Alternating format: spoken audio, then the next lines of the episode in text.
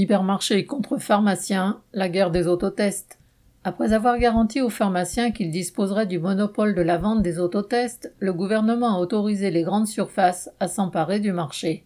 Fort du monopole qu'ils pensaient avoir sur les autotests, les pharmaciens espéraient pouvoir assurer leur marge bénéficiaire.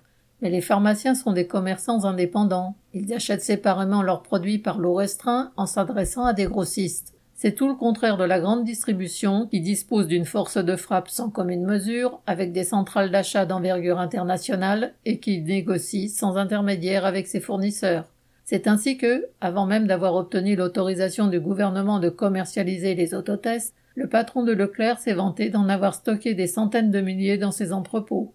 Il n'y a donc rien d'étonnant à ce que Carrefour et Leclerc puissent proposer des boîtes de 5 autotests à 9,75 euros, soit 1,95 euros d'unité, contre 4 à 5 euros en pharmacie. Pour le consommateur, le choix est évident. Mais il n'est pas normal d'en être de sa poche alors que les tests sont rendus obligatoires. La grande distribution se targue de vendre ses produits à prix coûtant, c'est-à-dire, dit-elle, sans faire de marge. Les patrons des grandes surfaces ont déjà fait le coup avec l'essence, les masques, le gel hydroalcoolique, chaque fois qu'ils le pensent utile pour attirer le client et ainsi augmenter leur chiffre d'affaires global et la marge bénéficiaire réalisée sur l'ensemble des produits vendus.